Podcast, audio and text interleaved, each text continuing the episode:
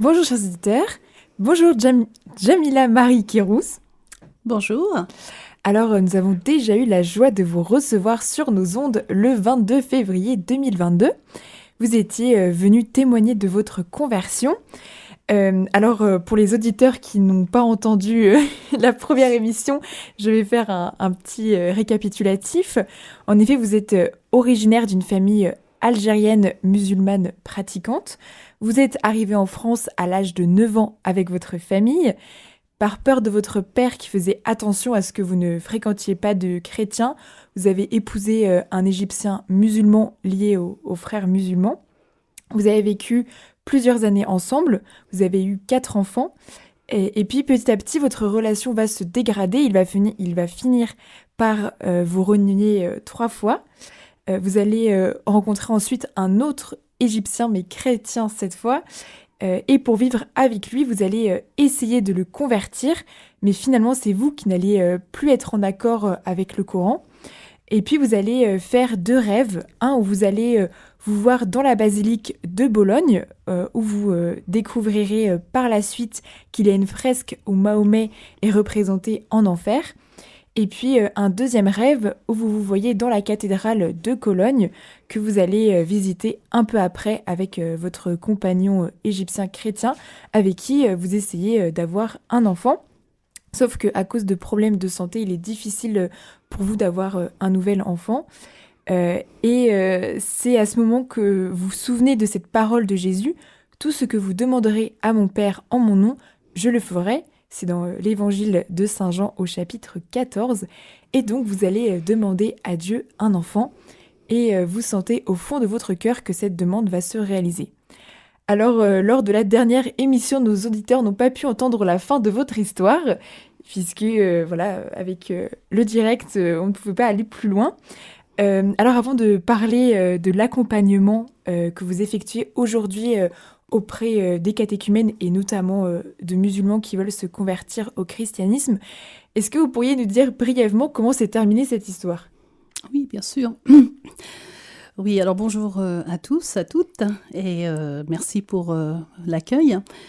Effectivement, donc je m'étais arrêtée, je pense, au moment où je, reçois, au moment où je prie, euh, comme une sorte de joie. Donc, euh, dès l'instant où j'ai euh, et j'ai demandé au Seigneur euh, si tu m'accordes un enfant, je te suis.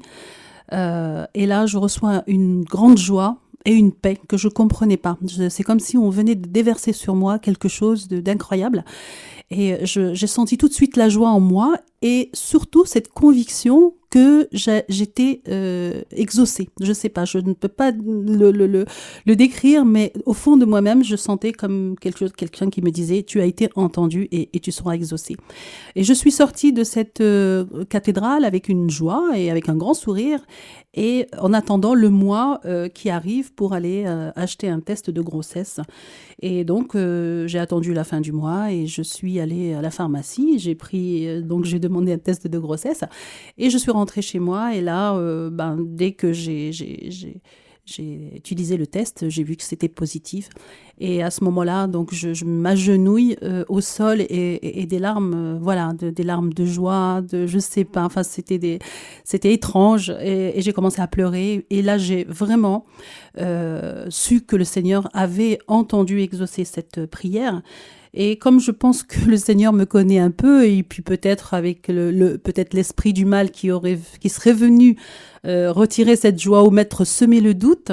Donc après quatre mois de grossesse, donc mon quatrième mois, euh, j'ai fait un rêve et là c'est le Seigneur Jésus qui est venu me visiter.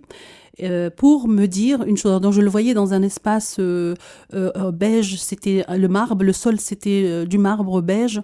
Il y avait deux grandes marches et c'était constitué comme une église. Moi je ne, connaissais pas, enfin je savais pas comment était faite une église. Aujourd'hui, bon, je, vois à peu près, mais c'est au niveau de l'autel, là où il y a. Euh, Jésus se trouvait là, il n'y avait pas l'autel. lui était debout. Euh, et puis bon, donc avec son visage, ses cheveux mi-longs, il avait une tunique blanche, pas plus éclatante, hein, c'est une blanche naturelle, normale, et qui lui arrivait euh, un peu en dessous du genou. Il était debout là et tout se passait. Il avait donc sa, sa, barbe, là, voilà, comme on le voit, mais vraiment, j'ai vu le, portrait, c'est euh, celui qui lui ressemble le plus, euh, c'est celui de la miséricorde divine. Que je connaissais pas à l'époque, mais que j'ai revu après. Je me, suis tout de suite, euh, euh, je me suis dit, c'est ce visage qui ressemble à celui que j'ai vu en rêve. Et en fait, tout se passait dans son regard. Il me regardait, j'étais là devant lui, et il m'a dit qu'une phrase. Il m'a dit, je suis content que tu sois enceinte. Et à ce moment-là, moi, je ne connaissais pas du tout l'humilité de Jésus. Je connaissais rien de lui, hein, vraiment. Et euh, mais en fait, tout, l'amour, euh, c'est dans son regard. Tout se passait dans le regard. Il y avait, c'est ça, il y a quelque chose qui se dégageait de lui vers moi et, c'est comme, comme s'il m'aspirait dans son, dans son regard. Et j'ai senti cette compassion, cet amour infiniment grand. Et là, j'ai voulu lui embrasser euh, la main. J'ai pris sa main pour l'embrasser en signe de, voilà, comme quelqu'un de grand chez nous, euh, les personnes âgées ou les personnes, voilà, importantes, on leur embrasse la main. Euh, et, là, j'ai pris sa, main pour l'embrasser, puis délicatement, il euh, il l'écarte sans parler, mais j'ai compris dans mon cœur qu'il qu'il attendait pas ça, en fait, qu'il me disait ça, j'ai fait ça par amour pour toi, ce n'est pas pour, euh, pour recevoir quoi que ce soit. Et là, il s'est assis sur la première des marches. Moi, je me suis mise en dessous, je me suis mise à genoux sur la seconde marche. Et là, je l'ai entouré, enlacé, avec mes deux bras autour de la taille et j'ai déposé euh, ma tête, en fait mon oreille droite sur son cœur. Et quand j'ai, dans cette position-là, j'ai senti infiniment grand amour. J'étais comme plongée dans un immense, mais je, ne pourrais jamais expliquer euh, cet état dans lequel j'étais. Vous savez, je, parfois je dis toujours, euh, quand on est amoureux, puis on est dans les bras les uns les autres, quand on est jeune et on, est, on a envie que, voilà, le, on, on s'occupe plus de ce qui se passe autour, on est tellement bien, mais là c'est une goutte dans un océan infiniment grand. Je ne pourrais jamais trouver les mots. J'étais tellement dans cet état de plénitude, je sentais que je baignais dans, dans un océan immense d'amour et je aimais toutes les larmes de mon cœur. Bon, j'ai commencé à pleurer, pleurer, pleurer, pleurer des larmes qui n'étaient pas des larmes de joie ni des larmes de tristesse. C'était autre chose. Je n'ai pas vécu vraiment comme de la repentance ou comme si on venait de rencontrer l'être le, le plus cher au monde. Et je m'accrochais et je pleurais, mais en même temps, je savais que j'allais, euh, ça allait se terminer. Et je, et je me débattais en fait dans mon rêve pour ne pas me réveiller. Je voulais tenir comme ça, de rester comme ça, bah, éternellement. Je, j'avais qu'une seule envie, ce n'est pas de me réveiller. Et à un moment où je me débattais, je me, je me réveille, je me retrouve dans mon lit et euh, avec des larmes, des vraies larmes. Et euh, ça a été très dur pour moi parce que ce rêve, je n'arrivais pas pendant pas mal d'années, à chaque fois que j'évoquais ce rêve, j'avais toujours cette émotion, quelque chose qui me prenait encore aujourd'hui. Parfois, je ressens, je le vis. J'ai l'impression que vraiment, je l'ai j'ai pas rêvé, j'étais vraiment, j'ai vécu ce rêve, mais réellement de, de, de, tout mon être, de tout mon corps. Et, euh, et puis là, donc euh, à partir de là, donc c'est vrai que ma grossesse s'est très très bien déroulée. Et non seulement donc ma fille est née euh, à huit mois. et donc je me suis occupée un petit peu d'elle, donc avant mon cheminement. Et et j'ai, à l'âge, quand elle a fait son baptême, elle a été baptisée. Et puis c'est juste après que j'ai commencé à, cheminer vers le baptême.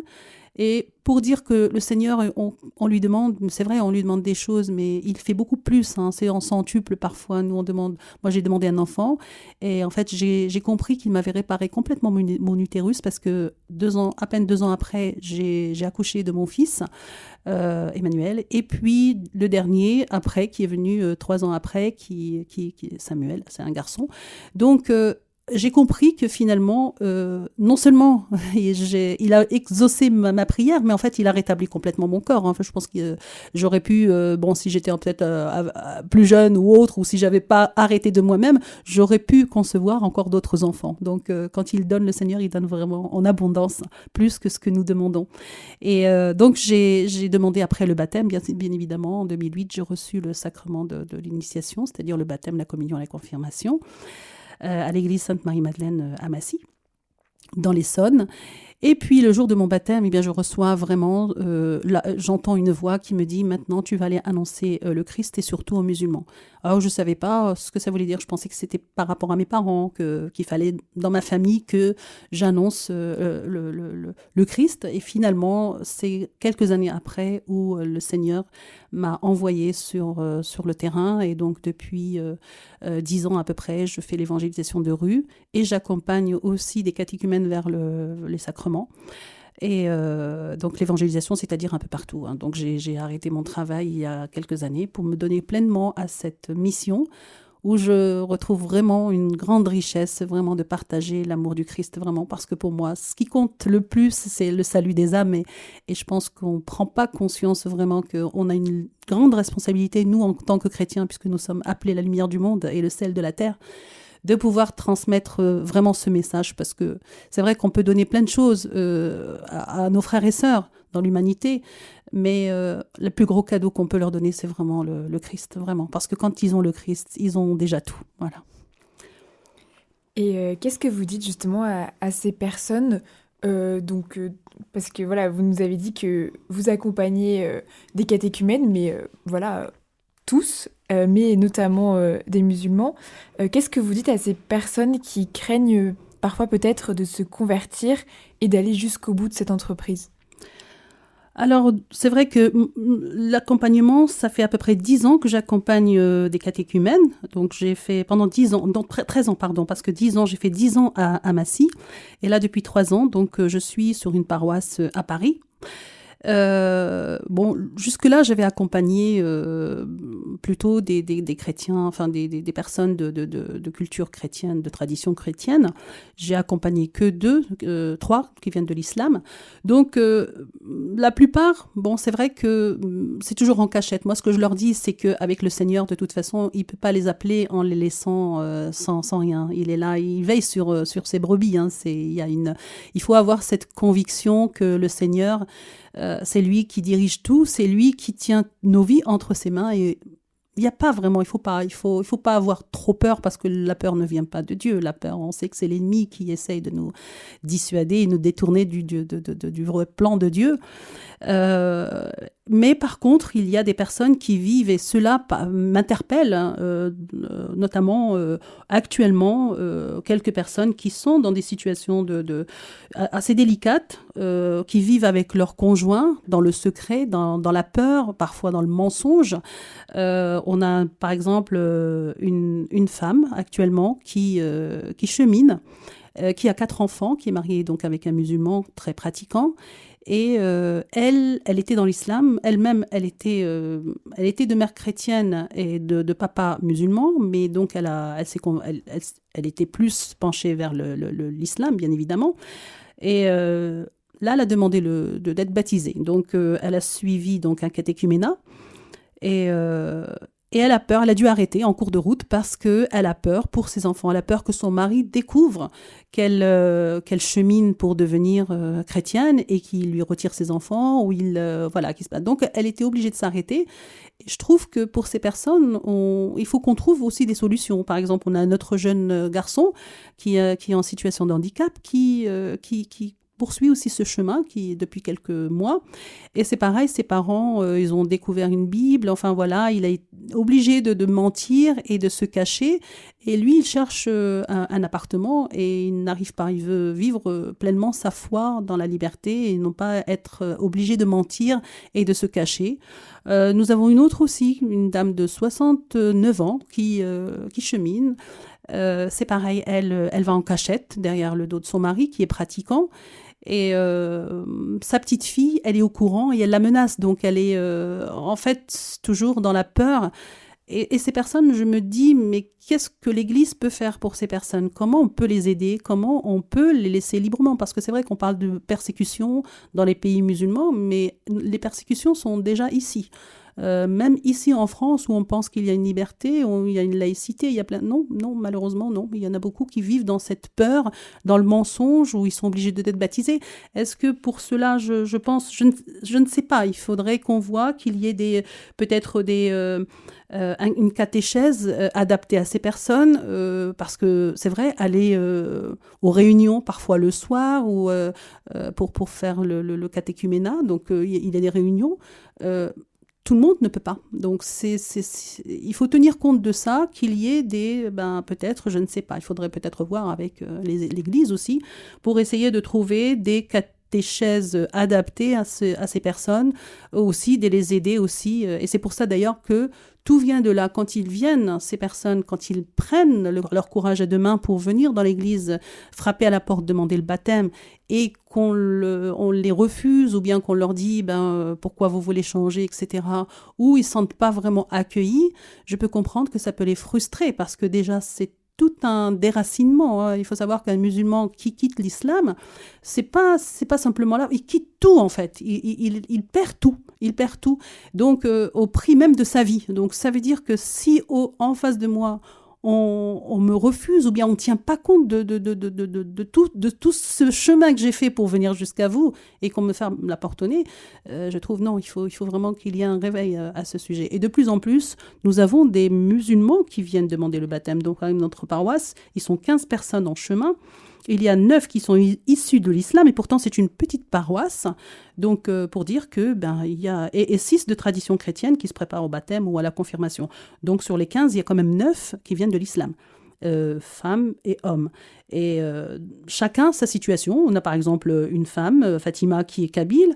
Elle, bon, elle a moins de problèmes. Son mari la soutient. lui, il est musulman, mais bon, c'est voilà un musulman qui n'est pas qui, qui pas forcément pratiquant, mais qui soutient, qui vient, qui était là pour elle quand elle a fait son entrée en catéchuménat, qui elle sera baptisée à Pâques, et son mari il est là, et d'autres, eh bien voilà. Donc c'est pour ça que chacun est différent. Il y a plusieurs islams, il n'y a pas qu'un seul islam, c'est-à-dire il y a un islam, mais chacun euh, pratique à sa manière. Donc c'est pour ça que on a l'impression qu'il y a des musulmans moins radicaux. Non, il y a de tout. Il y a, ceux qui connaissent l'islam, qui sont un peu peut-être un peu plus radicaux. Il y a ceux qui connaissent pas l'islam. Et c'est vrai que ça porte à faux. On a l'impression que ben non, c'est ben, mais ces gens-là sont musulmans, mais ils sont gentils ou bien ils sont moins. Non, euh, c'est pour ça qu'on se base toujours sur le Coran et non pas sur les musulmans. Euh, la source, tout vient de la source. Quand on veut chercher l'islam, c'est pas auprès des musulmans qu'il faut aller le chercher, c'est dans les sources même du Coran. Et euh, tous ces catéchumènes, que ce soit euh, musulmans ou non, hein, ou, alors des, chrétiens de tradition, ou, voilà, ou même encore des, des, athées, toutes ces personnes qui osent venir frapper à la porte, comme vous dites, comment est-ce que vous les accompagnez concrètement? Alors, ceux qui, alors, dans notre paroisse, moi je parle encore une fois, je, ne sais pas ce qui se passe dans les autres paroisses, mais dans notre paroisse, donc le, le, le, catéchuménat, donc ils sont accueillis, donc on les accueille. Alors souvent, nous, euh, on, croise des personnes dans la rue, donc en, faisant l'évangélisation, et après on les dirige euh, vers l'église. Donc quand ils ont euh, des questions, donc ils viennent, et quand ils sont prêts, ils viennent rencontrer le prêtre, avec qui, bon, ils, bon, ils, ils sont inscrits. Euh, et donc, dans notre paroisse, le catéchuménat se passe comment? Euh, Une fois qu'on est inscrit, donc il y a le dimanche, le troisième dimanche de chaque euh, mois, donc il y a la messe à 11h, il y a un repas euh, partagé, donc euh, on, mange tous ensemble, tous les catéchumènes avec les accompagnateurs, et puis après il y a un temps euh, d'enseignement qui, qui est fait par le, prêtre. et donc ça nous permet un peu d'être de, dans une convivialité, donc assister à la messe ensemble, c'est important, et après il y a le temps convivial, fraternel, où on partage le repas, où on se présente, les nouveaux, etc.